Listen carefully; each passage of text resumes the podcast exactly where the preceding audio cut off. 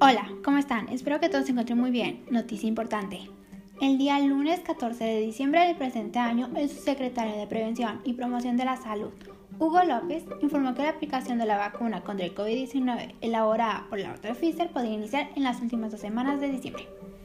Mientras una conferencia de prensa despertina para actualizar los datos sobre la enfermedad en el país, el funcionario aseguró que dicha vacuna ya fue contratada, por lo que el gobierno mexicano mantiene una comunicación constante con el laboratorio. Dicha conferencia de prensa quiso resaltar lo siguiente. La fase 1 comienza con el personal de salud y dentro de la fase 1 el arranque se tiene previsto en las últimas dos semanas de diciembre. Bueno, esta es toda la información que tenemos sobre nuestra vacuna en nuestro país.